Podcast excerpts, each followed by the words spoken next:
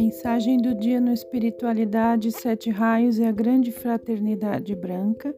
A mensagem de hoje foi extraída do livro Coração Signos de Agni Yoga, da Agni Yoga Society.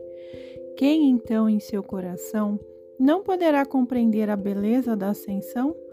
Quem não sentirá no coração o peso ao retornar à casa temporária, à casa ameaçada, à casa apertada?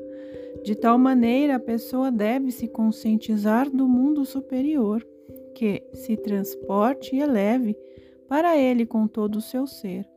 Sem pensar sobre os mundos superiores, será possível dar uma olhada pela janela da casa apertada e o coração conduzirá pelo caminho de Cristo para o degrau da transfiguração. Deste modo, abriremos as portas da casa apertada Cada união da consciência já é uma abertura da porta.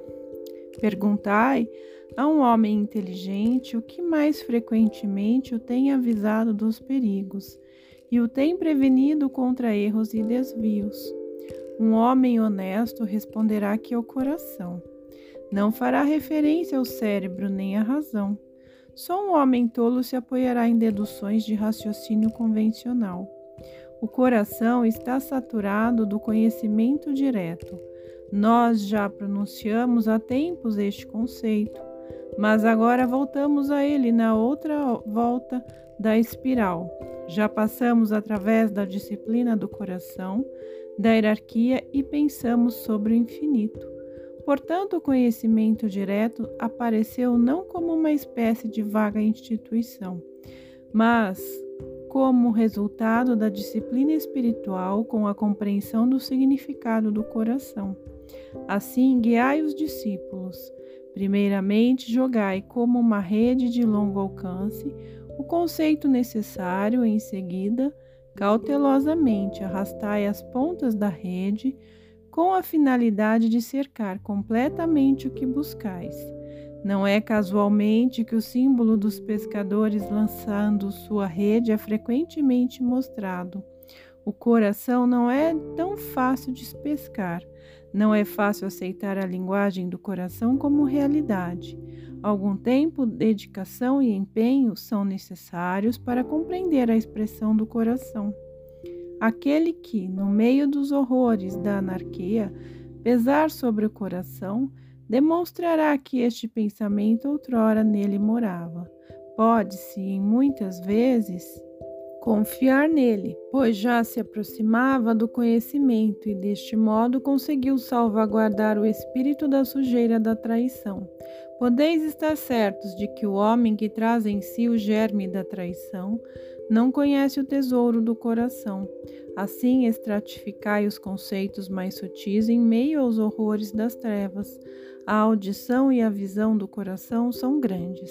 O raciocínio ilimitado constitui certa forma de antítese para o conhecimento pelo coração. O raciocínio ilimitado é uma forma de magia, porém a magia é a antítese da graça.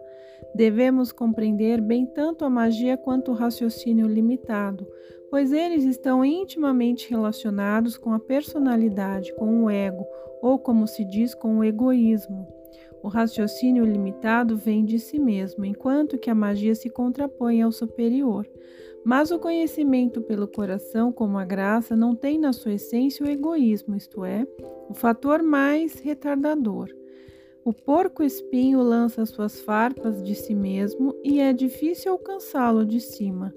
Todo aquele que raciocina limitadamente se priva muito da comunhão com o alto. Não confundamos a mente com o raciocínio condicionado. A mente conduzirá a sabedoria, em outras palavras, ao coração. Mas um verme que, arrastando-se com dificuldade, atravessa a senda humana, raciocina de maneira limitada. Portanto, persistamos na conquista do coração, pois lá está o escrínio da êxtase que não pode ser adquirido com o ouro. Diante de vós tendes o coração que ressoa a todas as manifestações da afirmação cósmica. Não é isto uma consciência universal?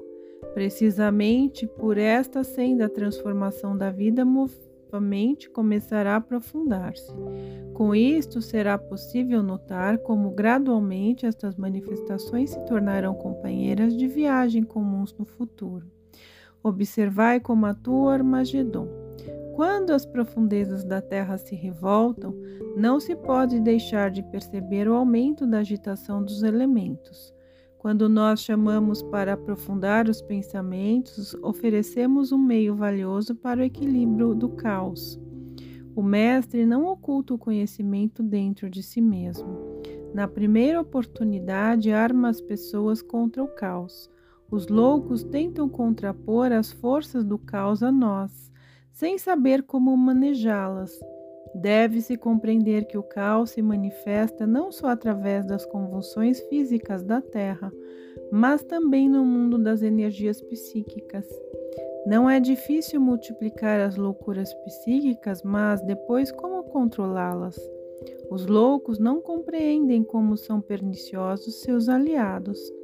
Seu desejo é apenas impedir a senta da ascensão. É de surpreender a maneira como eles impulsionam todos os meios destrutivos, como se para eles fossem necessárias somente as ruínas.